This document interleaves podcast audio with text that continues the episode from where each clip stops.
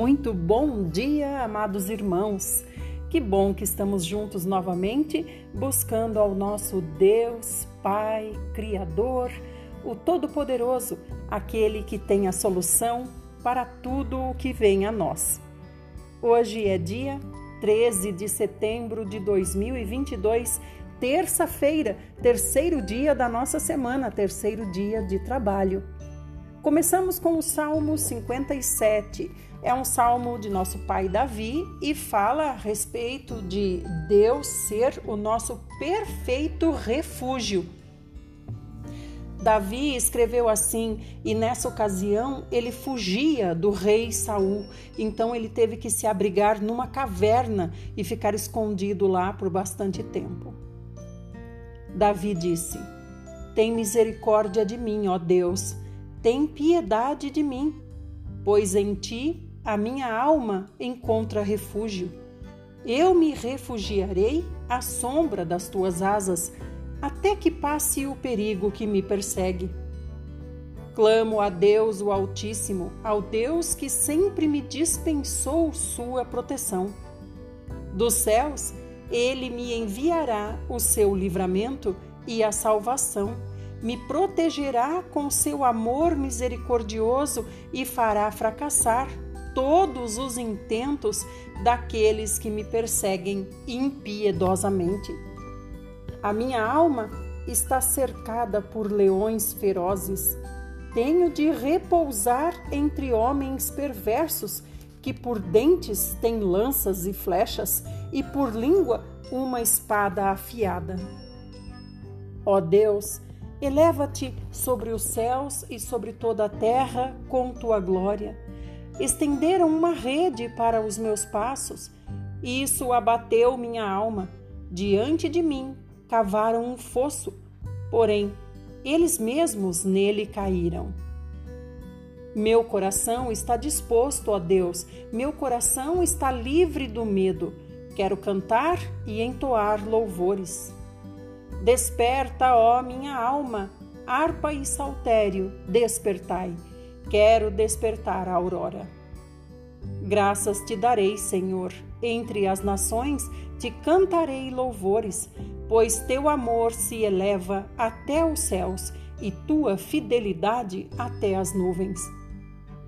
Ó Deus, eleva-te sobre os céus e sobre toda a terra com tua glória. Amém. Aleluia. Louvado seja o Senhor que nos ensinou a orar. O Senhor Jesus nos ensinou a orar.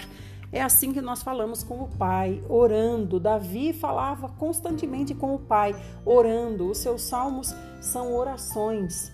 Os seus escritos são orações. E como é que o Senhor responde? O Senhor responde de muitas maneiras, mas a maneira mais prática para o Senhor nos responder é através da sua palavra. A maneira mais clara dele responder é através da sua palavra. É claro que ele pode falar através até de uma folha que caia da árvore, mas nós não conseguimos decodificar o que ele quer dizer. E na palavra ele deixou claramente o seu caráter, a sua personalidade, o seu querer, a sua vontade e as suas ordens, e também os seus conselhos. Agora nós vamos para Provérbios, estamos em 23, do 9 até o 11. Não vale a pena conversar com o insensato, pois ele despreza a sabedoria que há nas tuas palavras. Não mudes os antigos marcos divisórios de propriedade, nem invadas as terras dos órfãos, porquanto o redentor dos direitos dos órfãos é poderoso e se colocará contra ti por causa deles.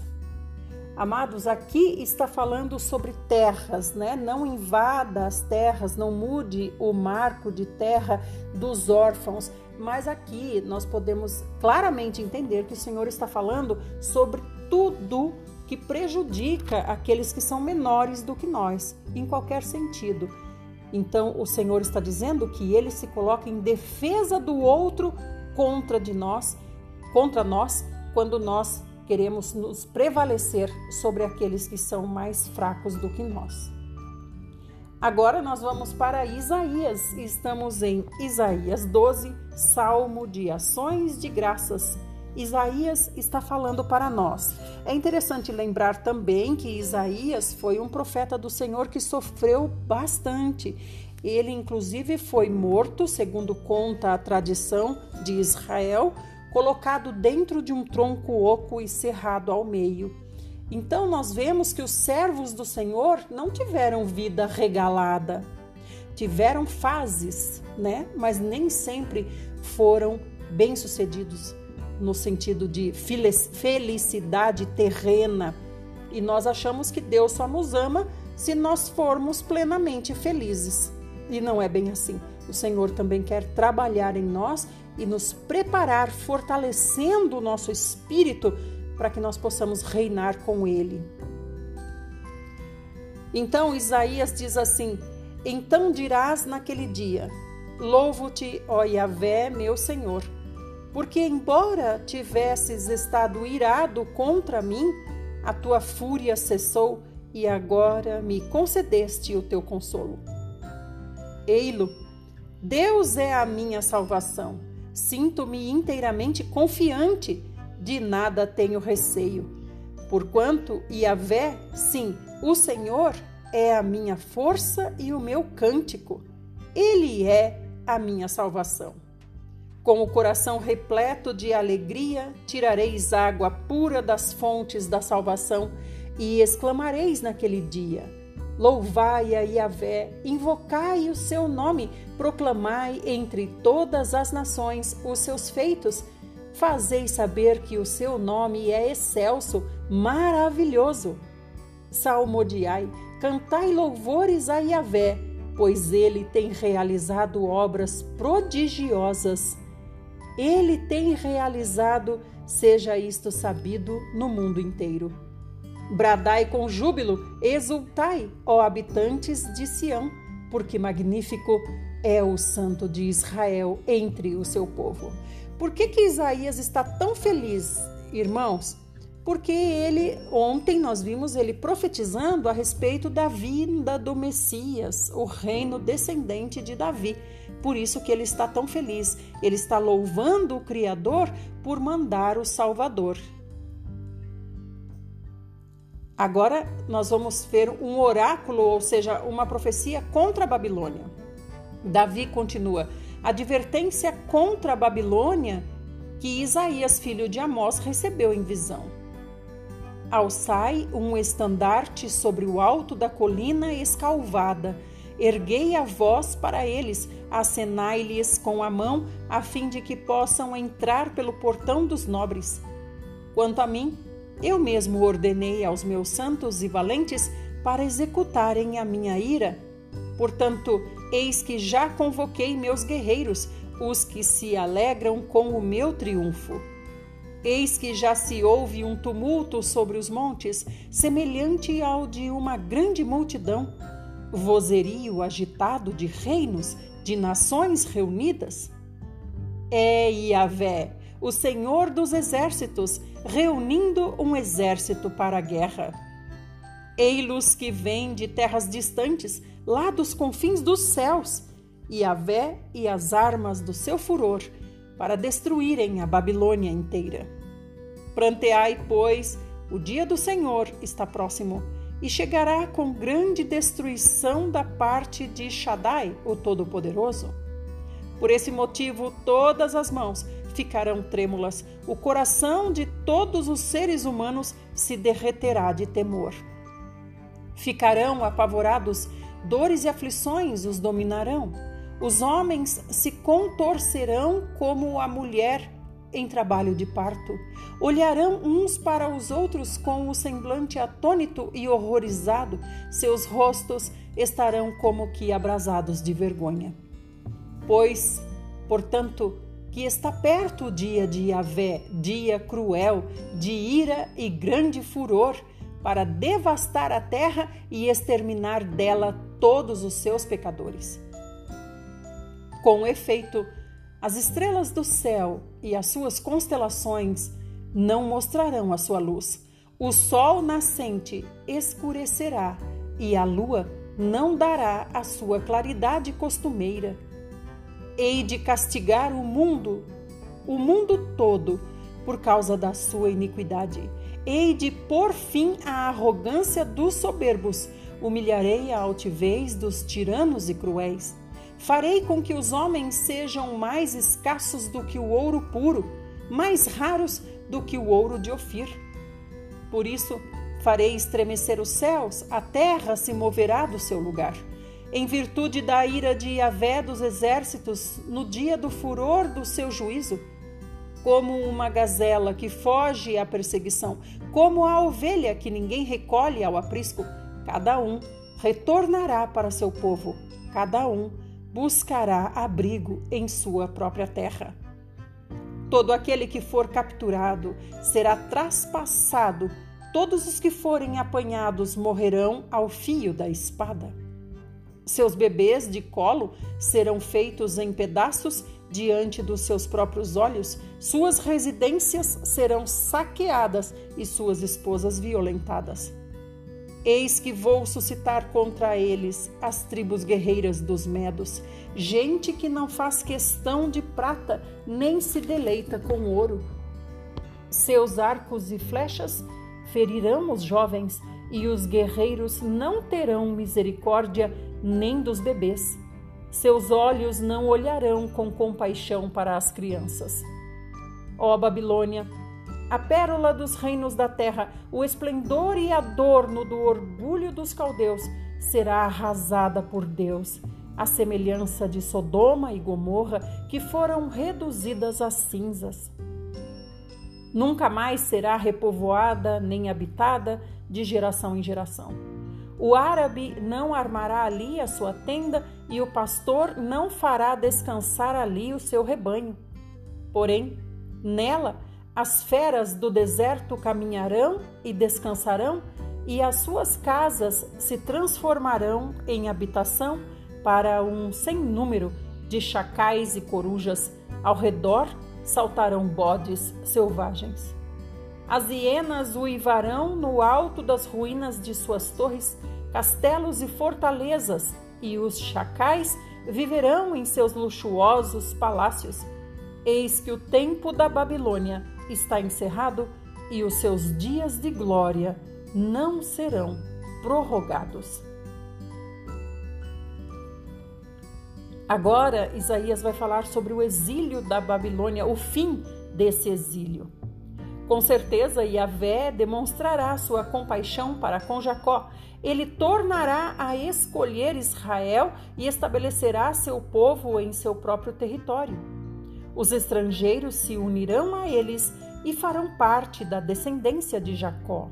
Pessoas de várias nacionalidades irão com os israelitas para o seu território, a terra de Yahvé. E a descendência de Israel possuirá os povos como servos e servas na terra do Senhor. Farão escravos aqueles que antigamente eram seus donos e dominarão sobre aqueles que antes foram seus opressores.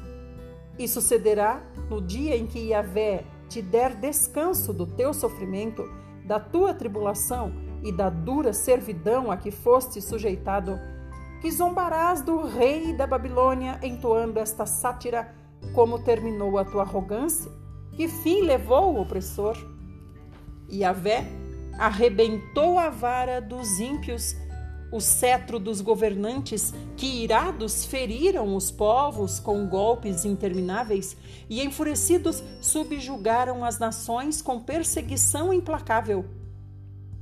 O mundo inteiro descansa. Está tranquilo? Todos irrompem em gritos de celebração. Até os ciprestes e os cedros do Líbano o alegraram-se, ou melhor, alegraram-se por sua causa e exclamam: Agora que fostes derrubado do poder, nenhum lenhador sobe até aqui para pôr-nos abaixo. Nas profundezas do Sheol, o mundo dos mortos está todo agitado para recebê-lo quando chegares. Por tua causa, o além desperta os espíritos dos mortos, todos os príncipes e governantes da terra e faz levantar dos seus tronos a todos os reis das nações? Todos eles se interpelam e o questionam. Então, também tu foste abatido como nós e acabaste na mesma condição que estamos? A tua soberba foi lançada também no Sheol, na sepultura, junto com o som de glória das tuas harpas. Eis que agora tua cama é feita de larvas e tua coberta de vermes. Como foi que caíste dos céus, ó estrela da manhã, filho d'alva, da alvorada? Como foste atirado à terra, tu que derrubavas todas as nações? Afinal, tu costumavas declarar em teu coração: Hei de subir até os céus, erguerei o meu trono acima das estrelas de Deus, eu me estabelecerei na montanha da Assembleia, no ponto mais elevado de Zafon, o alto do norte, o Monte Santo. Subirei mais alto que as mais altas nuvens, tornar-me-ei semelhante ao Altíssimo. Contudo, as profundezas do Sheol, da morte, foste precipitado, lançado foste no fundo do abismo. Os que te veem fitam os olhos em ti e te observam com toda atenção, indagando: Porventura é este homem que fazia tremer a terra inteira, que abalava reinos? Vamos continuar no próximo áudio.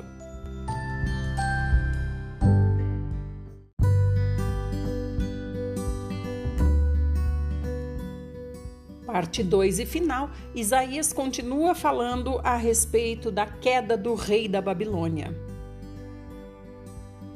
Ele diz assim: Porventura é este o homem que fazia tremer a terra inteira, que abalava reinos?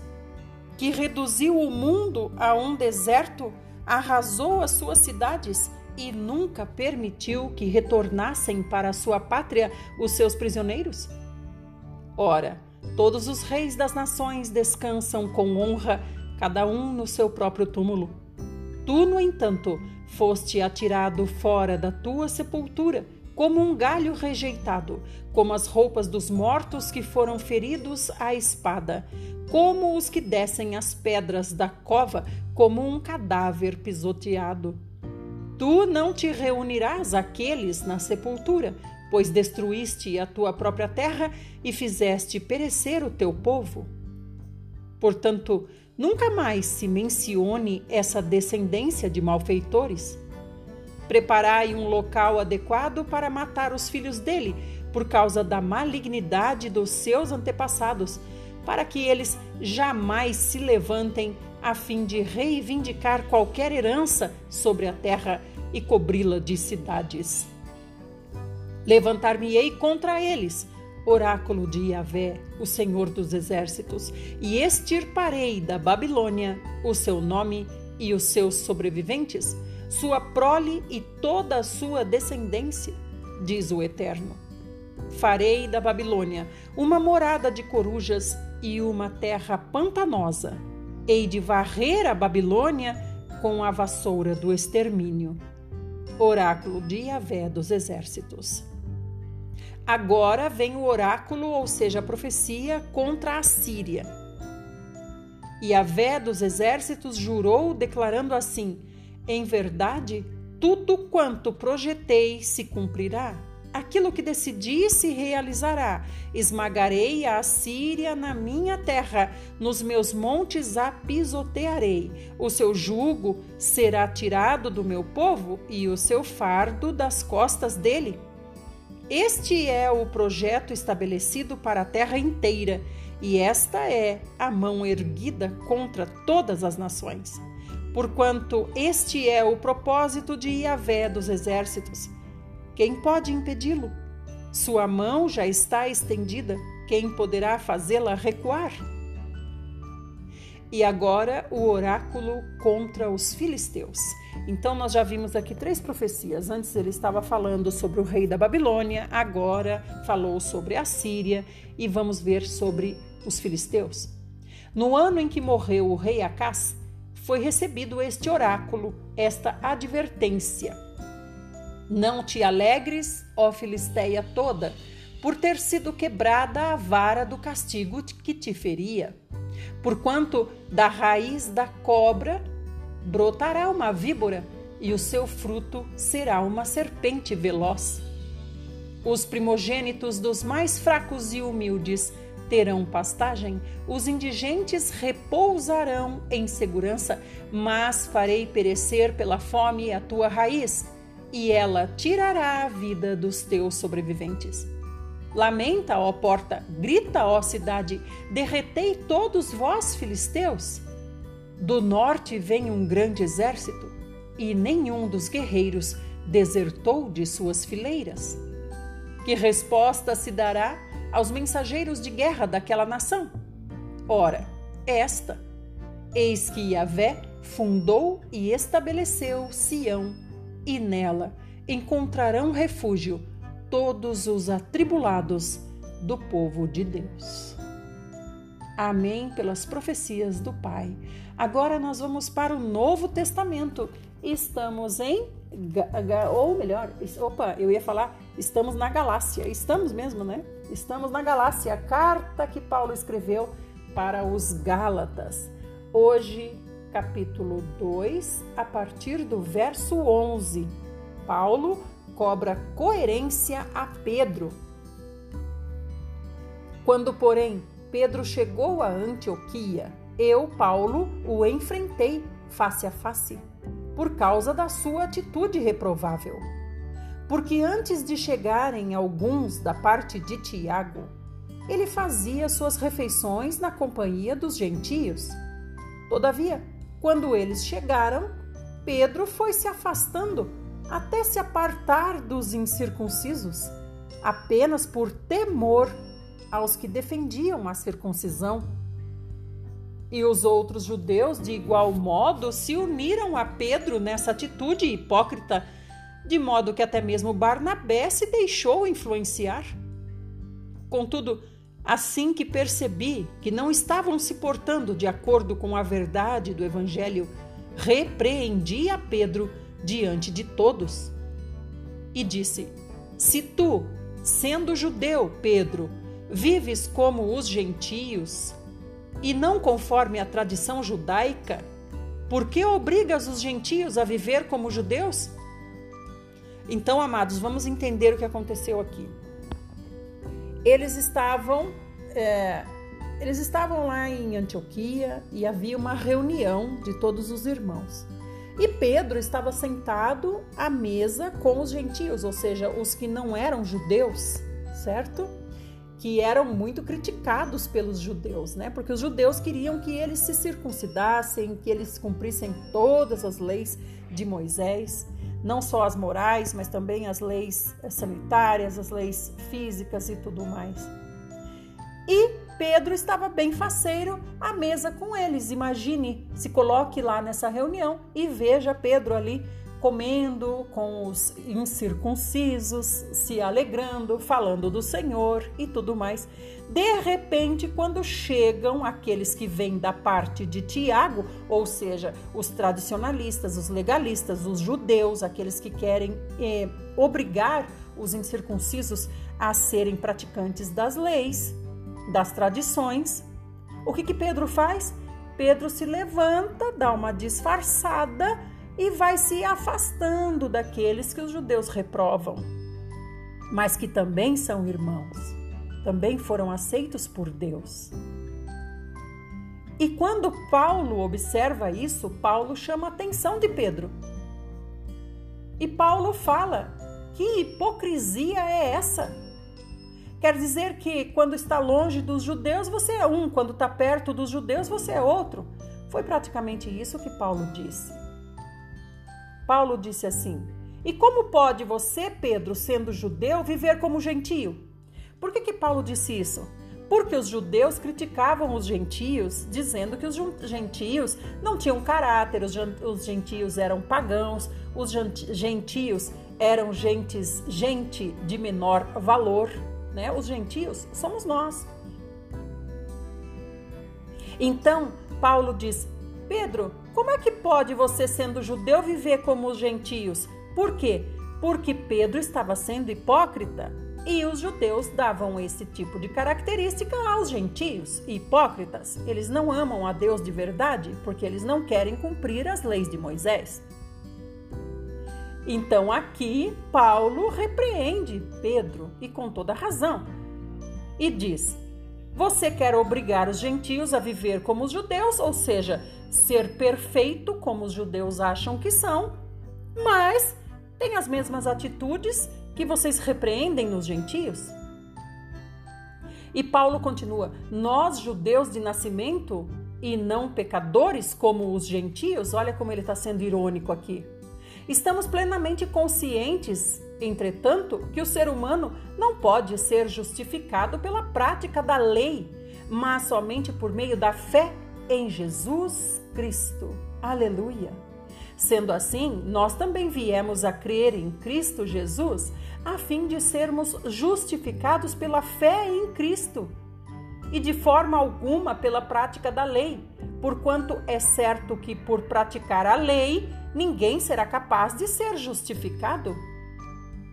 Então, o que, que Paulo está dizendo? Se a lei fosse suficiente, esses judeus que estão aqui não precisariam ter crido no Senhor Jesus para serem salvos, eles seriam salvos pela própria lei que cumprem. E ele continua: contudo, se buscando ser justificados em Cristo, nós descobrimos que nós mesmos somos pecadores, será Cristo então ministro do pecado? De forma alguma. O que, que ele está dizendo agora? Ele está dizendo: Quer dizer então que aqueles que são do Senhor, aqueles que creram e foram salvos pelo Senhor e não pela lei, eles são, na verdade, praticantes de pecado porque Cristo é esse ministro de pecado? É claro que não.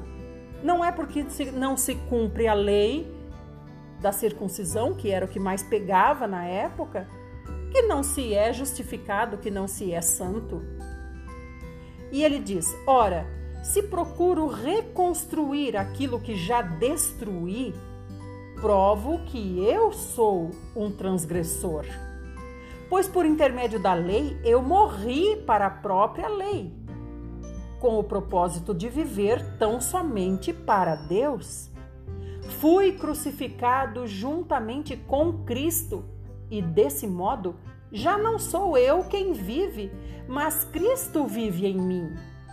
E essa nova vida que agora vivo no corpo, vivo-a exclusivamente pela fé no Filho de Deus, que me amou e se sacrificou por mim.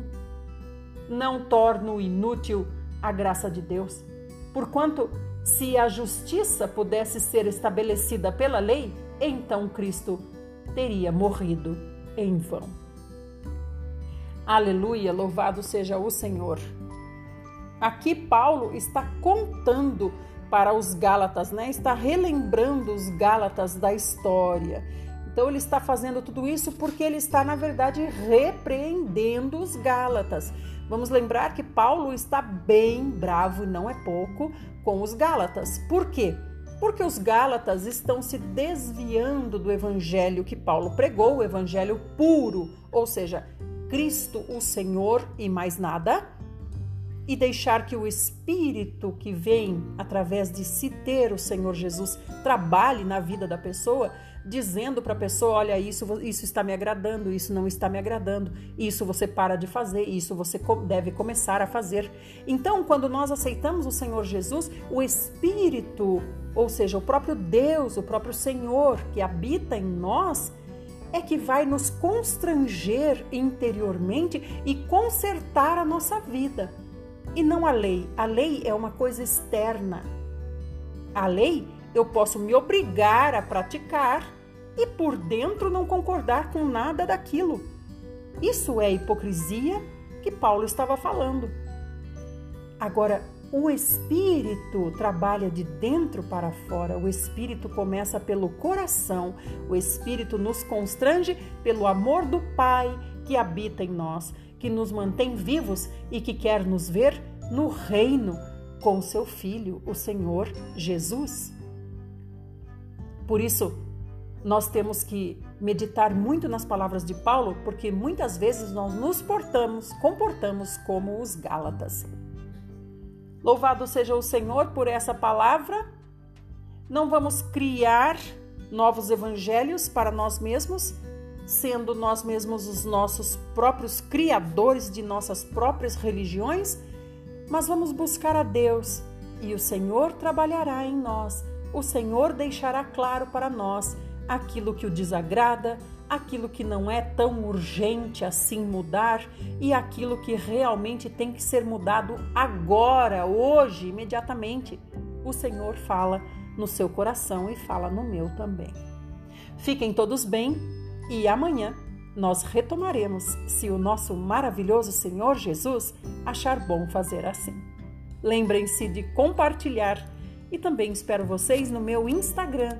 Procurem por arroba Idelma Ferreira com h. Nutri. Até lá!